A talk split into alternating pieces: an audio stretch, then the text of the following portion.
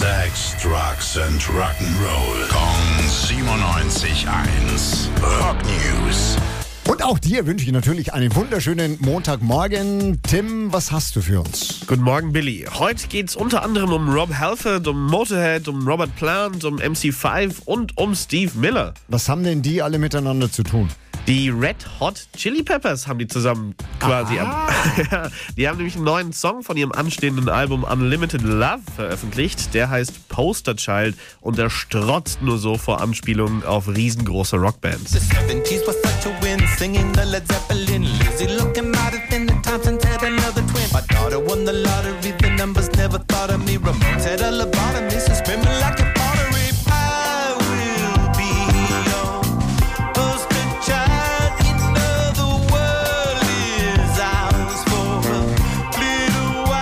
Zufall oder Zufall? Das haben wir heute Morgen erst darüber gesprochen, dass ich es liebe, wenn gerappt wird und gerockt. Also gleichzeitig. Und das ist mega.